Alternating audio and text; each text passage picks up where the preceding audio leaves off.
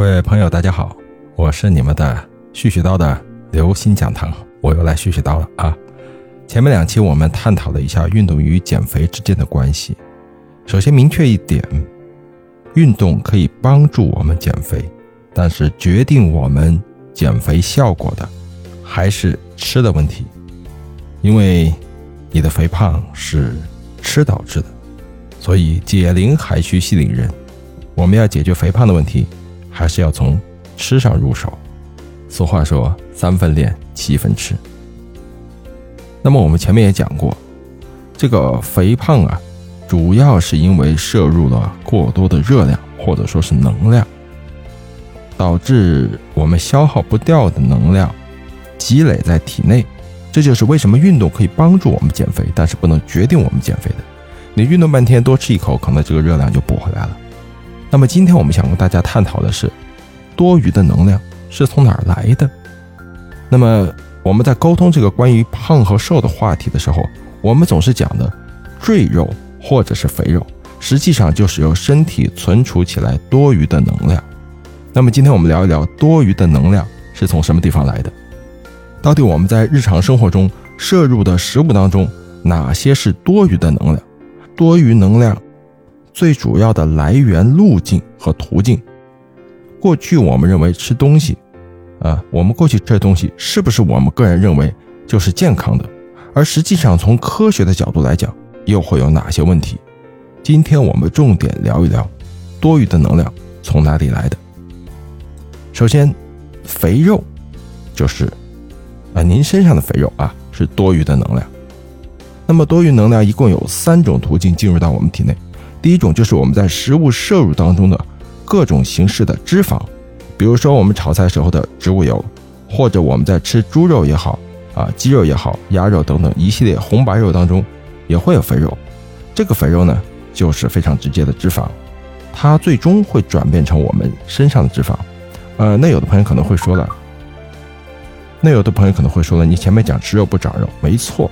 脂肪也是人体必需营养素之一，但是 我跟大家讲过，不能过量，对吧？你植物油吃多了，啊，植物油是植物油，就是我们炒菜时候放入的各种这个色拉油也好，菜籽油也好，对吧？你植物油吃多了，嗯，也不行啊。动物脂肪吃多了也不行啊，但是要适量啊，对不对？少的也不行，因为毕竟脂肪是咱们重要的营养素之一，对吧？所以脂肪摄入要适量。这很关键，也很直观。我相信大家生活当中呢，也普遍会认为我们是肉吃多了。这个也对，也不对啊。肥肉吃多了，确实会导致您的这个体内呃热量聚集。但是瘦肉可以适当的多吃一点，因为瘦肉主要成分是蛋白质，是吧？嗯，肥肉也不是说完全不吃，少吃一点点可以。但是大家往往控制不好这个量。比方说你一顿啊，我说的正常人啊，如果有一些那个心脑血管的疾病的，或者说是呃肾功能不太好的，蛋白质都不能吃太多，是不是？呃，那么肥肉你一顿，比方说吃个一小块，那是没有太大问题的。你不能顿顿大肥肉，那就不行了，对不对？好，那么第二大块的这个多余热量的来源就是碳水化合物。很多人认为所谓的碳水化合物就是主食。就是米饭和面条，当然，我们认为主食是碳水化合物是没有错的。但是我今天想强调的是，碳水化合物的主要成分是淀粉和糖。呃，那么糖啊，大家要要要理顺一下这个思路。糖的主要来源是哪里呢？甜点、饮料。啊，那有的朋友可能会说，我吃的是咸的点心。我很遗憾的告诉大家啊，任何甜点里面都含盐，任何咸点里面也都含糖。不信你可以去看一下各种饮料、食物的营养成分的配料表。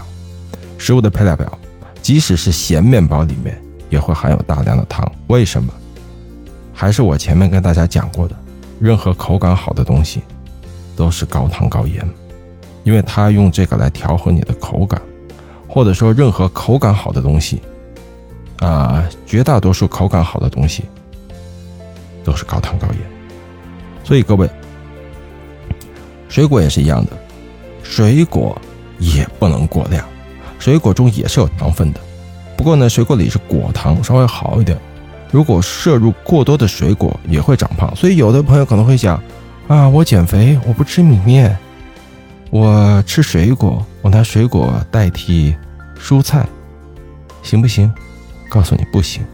蔬菜里面的维生素含量高，膳食纤维含量高，但是它的糖分含量少。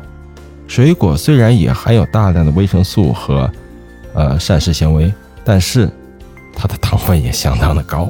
是不是？而且糖甜的东西吃多了是会让人让人上瘾的，刚才跟大家讲过，对吧？另外跟大家强调一点，你不管是吃蔬菜还是吃水果啊，有一种非常非常错误的做法，有很多人还在这样做，就是打果汁儿、打菜汁儿。跟大家讲，不要打果汁、打菜汁儿，因为什么呢？因为我们吃水果也好，蔬菜也好，里面的营养成分，其中有一个很重要的营养成分叫膳食纤维。膳食纤维这个东西，你把它一打碎了，它就没什么用处了，知道吧？而且同时，你打碎了之后，水果啊，呃，水果把它打成汁儿之后，相反，它这个糖分的吸收会更快。呃，至于具体的原因呢，不给大家做详细分析，就是举个例子啊，包括有些食物冷的和热的吃效果都不一样，比方说米、米饭，或者说面食。热的吃和凉放凉了吃，它的这个升糖指数啊是不同的，就是 GI 值是不同的。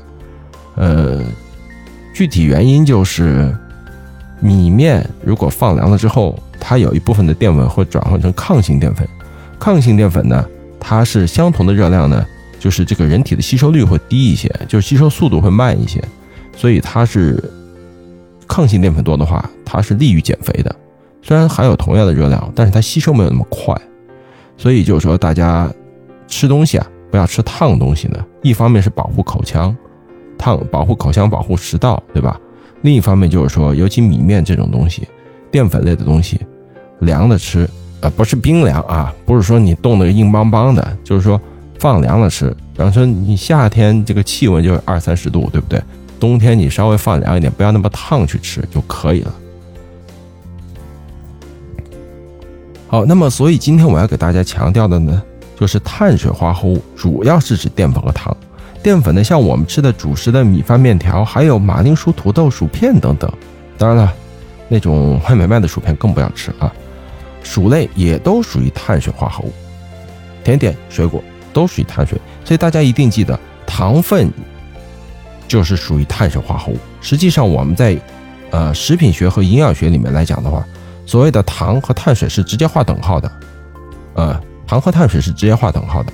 那么我们吃的越甜的水果呢，它的这个糖分的含量相对而言啊就会越高。当然，我们一般说利于吸收的糖，人体只能直接吸收葡萄糖，这葡萄糖是可以直接被人体吸收的。那么其他的所有糖都是要经过身体内的一系列的化学反应，把它转变成葡萄糖之后才能被人体吸收。水果中主要含的是果糖，它会好一些，但是架不住你吃的多呀。是不是？呃，我曾经见有的朋友就是说，香蕉好，香蕉通便，钾含量丰富，一天吃一挂，这个量太多了，一天一到两根就可以了。而且我们强调食物多样性，就是说，再好的东西你不要吃多，宁可宁可种类多一些，不要把单一的东西吃的太多。比方说水果，你吃时令水果，夏天西瓜，你不要一吃吃半个。吃十斤五斤那肯定不行，一次一片到两片，是不是？现在秋天来了，橘子上市的季节，橘子也是好东西啊。橘子的维生素含量丰富，但是橘子也不能吃多啊。吃多了，首先一个问题可能会导致你皮肤变黄。为什么？因为橘子里面含有大量的胡萝卜素，它的黄色素。当然，比较幸运的一点是，呃，如果你停一段时间不吃呢，你皮肤能恢复正常颜色。另外就是。橘子的含量也糖分含量也确实很高，还有就是葡萄这些东西，呃，其实都是不错的水果。但你不能吃太多，你不能拿它当饭吃。水果当饭吃是肯定不科学的。当然，果糖，果糖它的甜度很高，是吧？但是再怎么甜度高，呃，甜度高的意思就是说，呃，同样的量啊，跟那个呃葡萄糖啊，跟蔗糖相比，它会更甜。蔗糖。也不能吃多，是不是？另外，其实最重要的一点，大家不要吃那种精加工的糖，比方说饮料里面的，水果中的糖都还要好一点，纯天然的，越是天然的东西。我说的天然是指未经精加工或多次加工的啊，所以我们提倡饮食这块来减肥的话，就是尽量吃加工次数少的，比方说青菜你买回来，对吧？直接做，你不要去买什么，呃，蔬菜饼干，呃，什么面包，面包这个你要自己做的我就算了啊，外面买的这个加工次数也很多，反正总而言之一句话，离它的原始状态越接近越好。呃，所以减肥其实难吗？不难，减肥就是四个字：好好吃饭。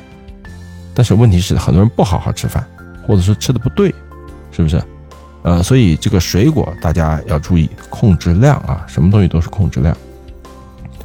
那么另外一个最重要的热量来源呢是蛋白质，当然蛋白质相对于脂肪和糖分来讲，它的热量是比较少的。蛋白质呢主要是来源于肉、鱼、蛋。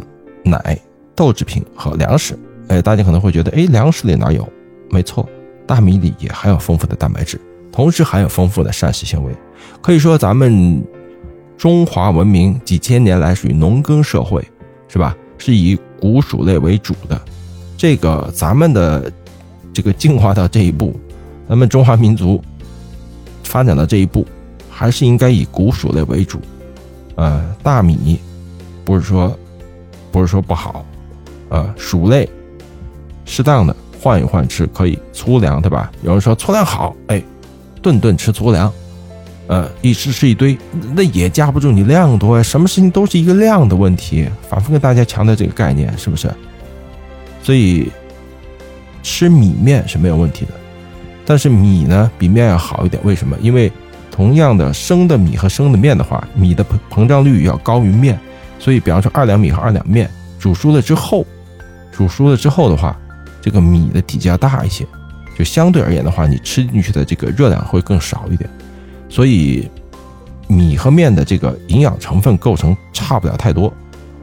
所以建议大家吃米啊，呃，我不是说完全不吃面，还是那个话，食物多样化，每样东西吃一点点，吃个七八分饱，不要吃撑，吃撑你肯定就过了。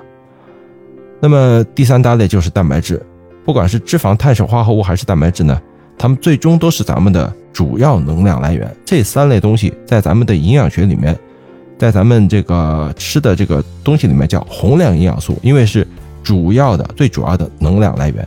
那么这三个其实还是有很大区别的。相比较而言的话，三者当中，脂肪是最令人啊最容易令人长胖的，但是也不能不吃。是不是？呃，我想这个很多人都会认为脂肪比糖分更容易让人长胖。其实，其实啊，糖咱们摄入的可能会更多啊。那么蛋白质相比较而言是最不容易令人长胖的。那么食物中中食物当中同时富含的各种维生素啊、矿物质啊、膳食纤维啊、水分啊，维生素、矿物质、膳食纤维和水分这三类呢，都是基本上都是不含热量的。是不会让人长胖的，呃，比方说你炒菜放多了油，喝水加多了糖，多吃了一碗米饭，多吃了几块红烧肉，都会增加一天当中这个能量的摄入，存储进人类的这个脂肪细胞。那么这三大类来选的话呢，我们尽可能去选优质的蛋白质来为我们的身体提供能量，而尽量的少选择脂肪和碳水化合物。但是我还是跟大家强调一点，脂肪和碳水化合物呢，不能戒断。就是说，你不能完全不吃，只能适当的减少。那么要消除赘肉，就要减少多余能量的摄入，我们就需要消耗掉身体的脂肪，也就是多余的能量。俗话说开源节流，是吧？我们开源节流这个意思就是说，少吃一点，然后多消耗一点，我们身体多余的能量就会被代谢掉。实际上，我们的身体在代谢的过程当中分为三个大类来进行能量的代谢。今天也会重点跟大家讲一讲我们三大板块的能量代谢的一个话题，大家可以对号入座，看看自己更适合在哪方面加强，从而促进自己的能量代谢。那么第一个呢，就是我们讲的基础代谢，提高基础代谢率，而不是基础代谢。我原来也跟大家讲过，基础代谢是维持咱们人体啊生存所必须消耗掉的能量，它主要是什么？维持咱们的各种器官的运行。那么这个是和你的体重直接有关系的。呃，基础代谢率呢，我们现在一般的这个各种什么计算测量的方法，其实都是在前人经验总结出来的公式上计算出来的。我可以明确跟大家讲，胖子的基础代谢肯定比你高，肯定比瘦子高。那么我们要提高的是基础代谢率，就是说我们能量使用的效率。啊，各位，可能有很多朋友听说过基础代谢和基础代谢率分不清楚。那么我明确告诉你啊。基础代谢肯定是重的人比你胖比你瘦的人这个基础代谢要高，但是它基础代谢率可能会比瘦的人低。呃，基础代谢就是一个人即使躺着不动，仅仅维持生命活动本身就需要消耗的能量这样一个呃能量值叫做基础代谢。比如说我们要呼吸要要心跳要血液循环对吧？心脏要工作，呃能量守恒，心脏要工作它肯定要消耗能量对吧？要保持我们的大脑的正常的运转，保持各个内脏器官的这个功能的正常运转，还有体温，保持体温，这都是需要能量的。就好比一辆车，你在你在怠速情况下，即使它不动，它也要消耗耗油，对吧？这个例子我想大家都能够都能够理解，对不对？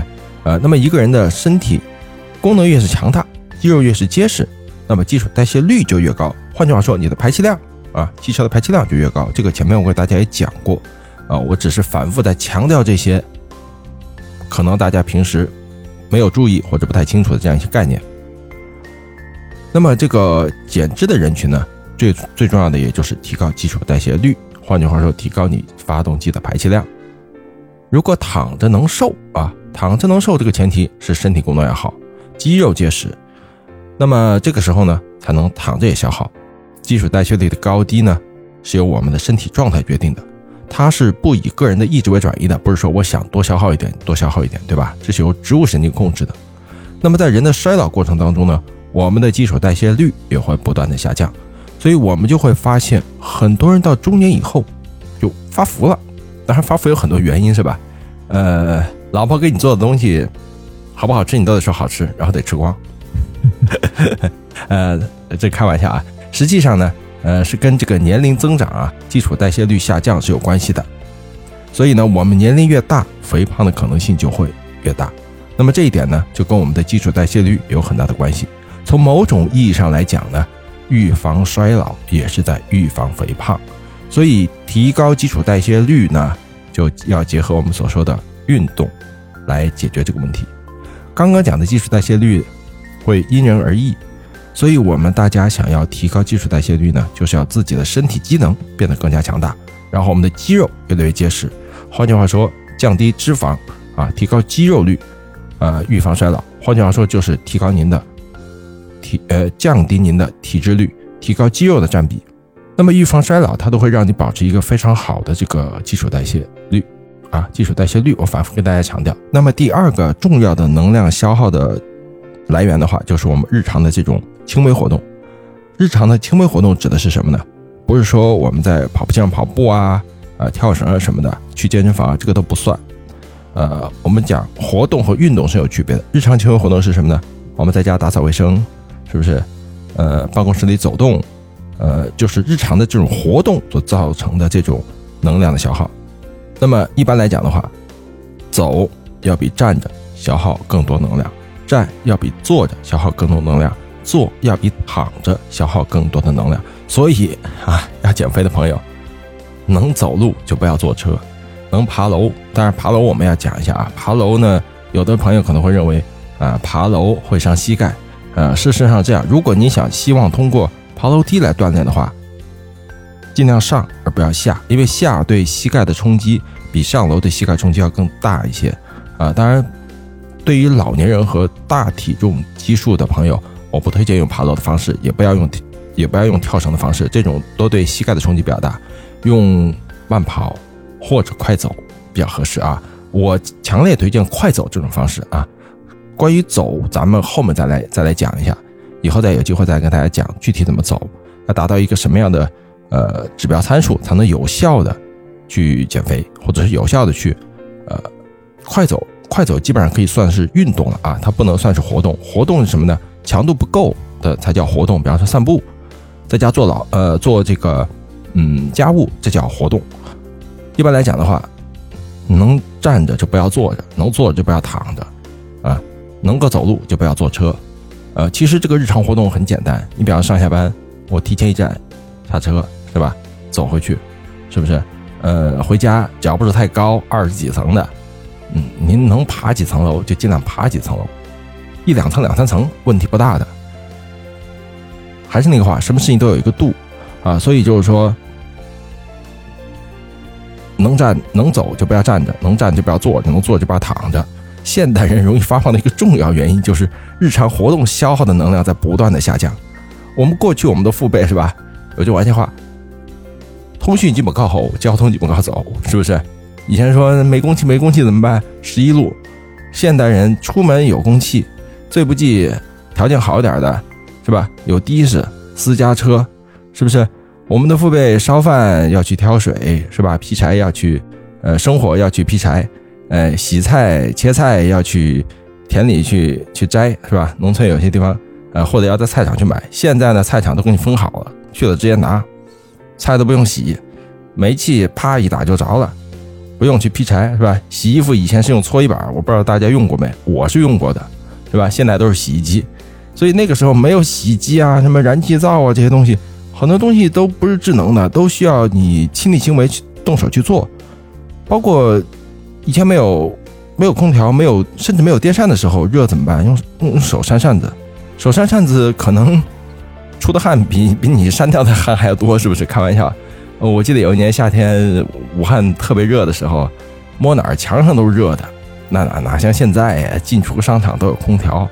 那个时候我不清楚大家见过没，汉口的，是吧？龙门阵，呃，竹床阵，是不是？一到夏天，外面街坊邻居把那门口地上撒上水，竹床撒上水一擦，就在外头凉快。总而言之，那个时候就是各种动嘛，是吧？生命在于晃动，生命在于运动。呃，过去在物质匮乏的时候，人们的劳动是非常丰富的。刚才我也有讲的。可能现在的都市人生活越来越智能化，越来越先进。其实也就是同时说，我们日常的耗能已经是低的不能再低了，是不是？甚至现在有扫地机器人，地也不扫了哈。呃，我们每天对着电脑上班，出门坐车，呃，回家有扫地机器人，有洗衣机，有吸尘器，对不对？买东西甚至还有外卖，呃，买菜现在都是社区团购，都不用去菜场了。以前还逛逛超市，现在超市也不用去了，什么东西都是外卖。线上购物等等，这样一些生活习惯都会让我们的能量消耗越来越少。所以说，过去哪怕没有体力锻炼，人们三餐大碗的饭吃进去都很难变胖。但是现在不一样了，现在你可能多吃一口，你这个就都消耗不掉，是不是？呃，同时也因为现代人的饮食结构越来越丰富，同时我说这话会得罪很多食品商家，各种各样的食品，各种各样的精加工食品。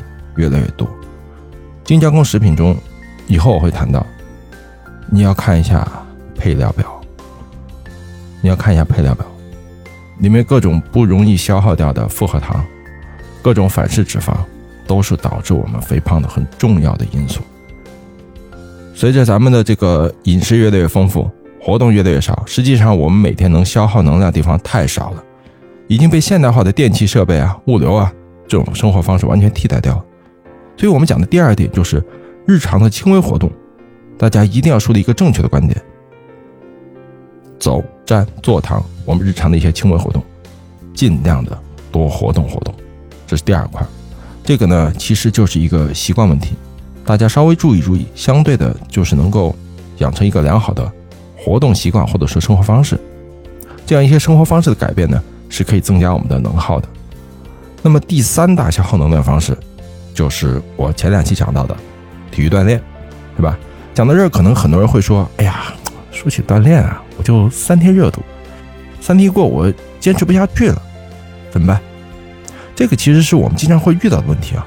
刚才讲的这个日常的轻微活动，反倒是比较容易实现。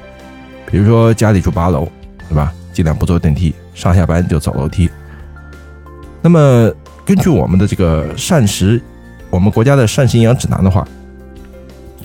除了日常生活的活动之外，建议每天快走六千步。当然，这是指的，呃，年轻人啊，老年人要适当注意一下。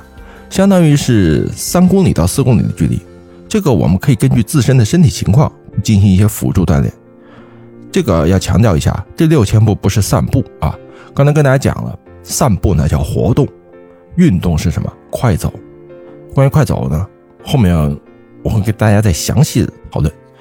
呃，有时候我们看到某些平台上啊，那个网络视频上，很多人把那个啥手机绑在一个仪器上呢去晃，我我不清楚那干嘛，那是哄谁呢？捏着鼻子哄眼睛吗？你要那步数，你又不是你自己走的，你起到什么作用？我我我想不明白，那个那个什么步数机那玩意儿到底是有什么用处啊？啊，这是一个题外话。好，那么我们还回到我们的话题，不管是基础代谢也好，还是日常的轻微活动，还是我们的体育锻炼，实际上呢，就是要增加我们的这个日常的消耗。我们根据这三方面的消耗，首先就是说要保证你的基础代谢率能够提升上来，自身的活力强不强？前面两期我也跟大家分析了，就是体育锻炼这个事情，它不决定我们减肥的成果，它是帮助我们减肥。体育锻炼最重要的两点：第一，增加心肺功能；第二，增加肌肉含量。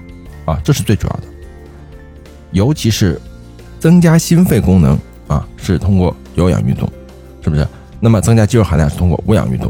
关于运动这块，后面还是那个话，我有时间再跟大家再来慢慢分享啊，我的一些心得体会。那么我们就是在日常生活中啊，注意多勤快一点，有没有足够的活动量啊？生活中有没有活动的机会？是不是可以适当参加一些体育活动？那么至于健身房呢？说实话，说实话。嗯，这个您根据您自己具体情况，是吧？其实我们通过自重的这种锻炼，就是徒手健身，也能起到比比较好的效果。呃，包括适适当用一些简单的器械，比如说跳绳。当然还是那个话，大体重基础和老年人我不推荐，青少年儿童应当多跳跳绳。另外强调一点，跳绳这个事儿啊，跳绳其实是一种协调性训练，它并不是一种体能训练。它主要是手脚协调性训练啊，呃，跟大家强调一下。好，那么我们讲的就是目前常见的三种能量消耗的途径。我们讲了，我们要减肥主要是制造热量差，对吧？呃，管住嘴，迈开腿，迈开腿就包括你什么上下班你多走走啊，你坐一个小时，起来活动活动啊。